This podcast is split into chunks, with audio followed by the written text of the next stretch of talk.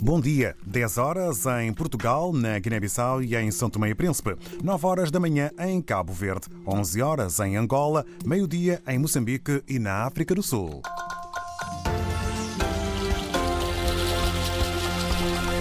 E agora, temas para este jornal. Sissoko Embaló garante eleições ainda este ano, antes da chuva. Onda de calor arrasa São Tomé. Morreu Francisco Pereira, combatente da liberdade da pátria. Estas e outras notícias já a seguir. Edição com João Pereira da Silva.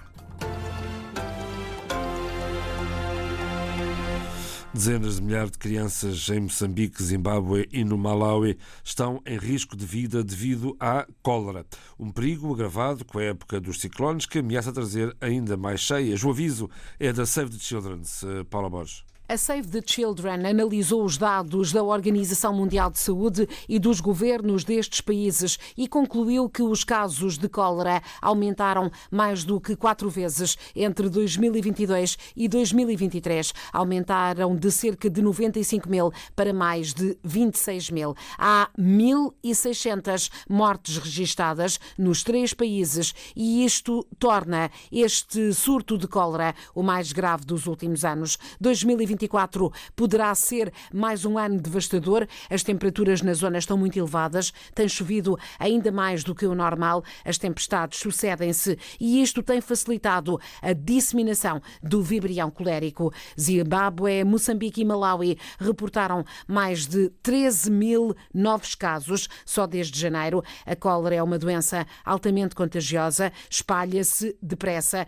através da água contaminada, também em áreas inundadas e onde é deficiente o acesso à água potável. Em Moçambique, a Save the Children destaca que o cocktail conflito, insegurança alimentar e impacto dos fenómenos extremos é de enorme risco. Qualquer novo, novo evento tem o potencial para deixar a situação de cólera fora do controle. Os avisos da Save the Children. Em Maputo, hoje há debate parlamentar com a revisão da lei eleitoral na agenda, mas o MDM também quer discutir os recentes ataques terroristas em Cabo Delgado. Orfante Lisboa. São muitas as expectativas que giram em torno da nonação ordinária da Assembleia da República, que vai decorrer numa altura em que a violência extrema agudiza-se em Cabo Delgado e o MDM entende, por isso, através do seu porta-voz de bancada, Fernando Bismarques, que este assunto não deve ser marginalizado. Há várias versões uh, em relação ao conflito de Cabo Delgado e agora há uma tendência de alastramento para a província de Nampula.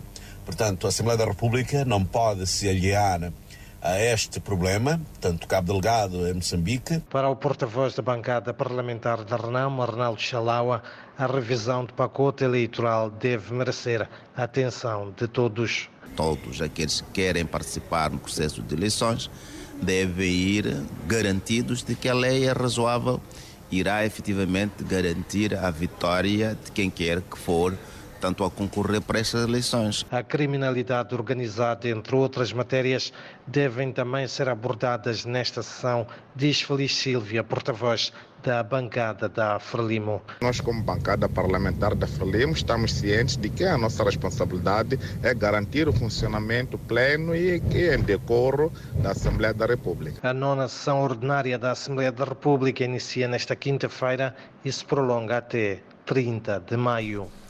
Na Guiné-Bissau, o presidente Umaru Sissoko Embaló prometeu marcar novas eleições legislativas ainda este ano, antes da época das chuvas, em junho, e insiste que as presidenciais se vão realizar em novembro de 2025. Germano Campos.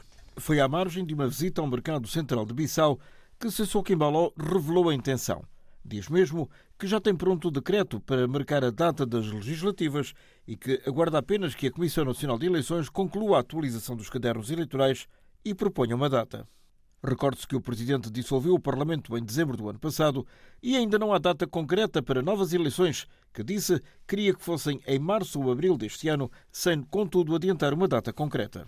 Sissoko Embaló manifestou-se convicto de que até junho vão realizar-se, palavras suas, mas precisou que não é possível, pois não serão agendadas antes da época das chuvas, ou seja, até junho. O chefe de Estado guineense descartou juntar em simultâneo as eleições legislativas e presidenciais, voltando a referir a data de novembro do próximo ano para as presidenciais contestada por aqueles que defendem que devem ocorrer no final deste ano, antes de terminar o atual mandato presidencial em fevereiro de 2025. O presidente indicou ainda que está a falar com a comunidade internacional para pedir ajuda financeira para o novo voto eleitoral, resultado da dissolução do Parlamento com maioria da coligação Pai Terra Arranca, liderada pelo PAIGC. Sissoko Embaló comentou ainda as denúncias de ataques e ameaças aos jornalistas. Sobre o assunto, respondeu que deviam ter orgulho do Presidente da República que tem. Fim de citação. E nessa mesma altura, uh, o Márcio Cabaló lamentou a forma como o seu Conselho Especial, Nuno Gomes Javian, se demitiu de funções. O Provedor de Justiça e a Ordem dos Médicos de Cabo Verde vão assinar em breve um protocolo de colaboração que vai permitir ao provedor dar seguimento às reclamações e queixas dos utentes do Sistema Nacional de Saúde. De forma a termos uma assessoria técnica especializada da Ordem dos Médicos nas queixas que recebemos da Provedoria de Justiça. Nós pensamos também que iremos trabalhar um documento conjunto que iremos apresentar conjuntamente às várias entidades eh, que constem esses pontos aqui levantados na perspectiva de melhoria Uh, dos cuidados de saúde, a bem de Cabo Verde. José Carlos Delgado, uh, provedor de Justiça de Cabo Verde. Já o bastonário da Ordem dos Médicos, uh, de Nelson da Veiga, partilhou com o provedor a preocupação com a tabela de preço imposta ao setor privado. É, é algo negativo, porque realmente nós tivemos consultas às ordens da comunidade médica portuguesa, tanto do Brasil e Portugal, Todos, inclusive, emitiram um parecer a dizer realmente não são a favor, porque a nossa Constituição, tiveram que rever a nossa Constituição, emitir sua opinião em relação a essa sessão e acharam que realmente que está garantido a lei de, de concorrência que é aberta e também somos eh, profissões liberais. Profissões liberais realmente têm abertura, o, o preço ajusta no privado. Danielson da Veiga, bastonário da Ordem dos Médicos de Cabo Verde. O calor teima em não largar São Tomé, eh, com temperaturas acima dos 30 graus há já vários dias consecutivos, como nos conta Josimar Afonso em serviço especial para a ERDP África. De manhã, de tarde e de noite, a população não para de reclamar o calor intenso que se faz sentir nas ilhas maravilhosas de São Tomé e Príncipe. Há muito calor, muito calor. Não, não é normal não é normal. Pelo menos em comparação com tempos atrás, não é normal. Pelo menos três meses para cá tem havido uma, uma, uma mudança de temperatura é, fora de sério mesmo. É. O meteorologista Aristómenes Nascimento explica que o país está a passar por uma onda de calor com temperaturas acima de 30 graus, o que não é normal nesta época do gravanito em São Tomé e Príncipe. A onda de calor deve ser uma coisa global. E Santo Tomé não foge a regra. Estamos a falar de onda de calor porque a onda de calor é, é quando se resista cinco dias consecutivos de temperatura superior à, à média normal que devíamos ter nesta altura.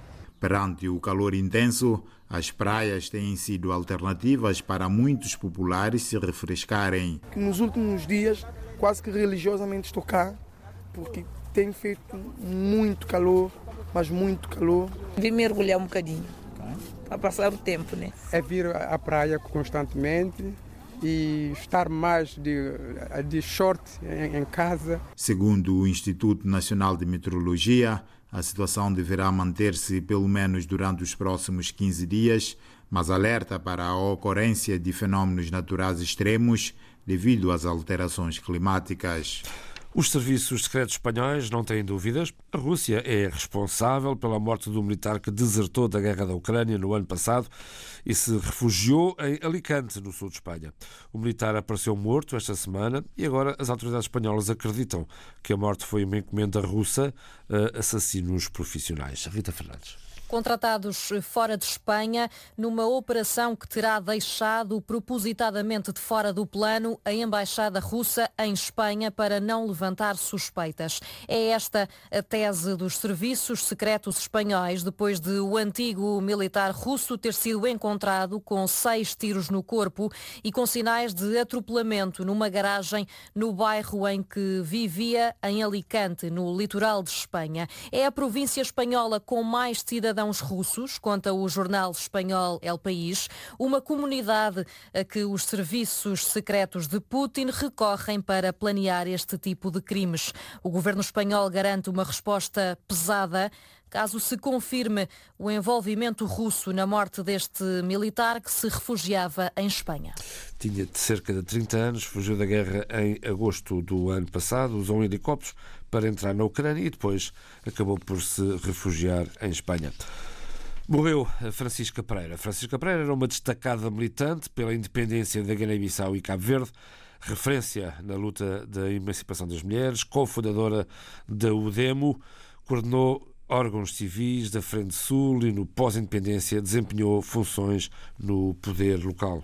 Desde a sua juventude, quando chegou às zonas libertadas, até agora, os fins fins da sua vida, foi sempre um exemplo, uma referência para mulheres e para homens também, do espírito eh, de entrega, de um empenhamento enorme à causa libertadora foi, ao mesmo tempo, que significa defendendo sempre os direitos da mulher a contribuição foi imensa no plano interno e no plano externo. E hoje, no processo de independência, Francisca Pereira foi sempre a figura de referência que ajudou muitas vezes a consertar certos desarranjos e desequilíbrios que, é que, foi, que foram aparecendo em todo este processo. É uma perda enorme para a Guiné-Bissau. O testemunho de Tony Checa, jornalista e comentador da RDP África, a morte de Francisca Pereira marcar este, esta quinta-feira.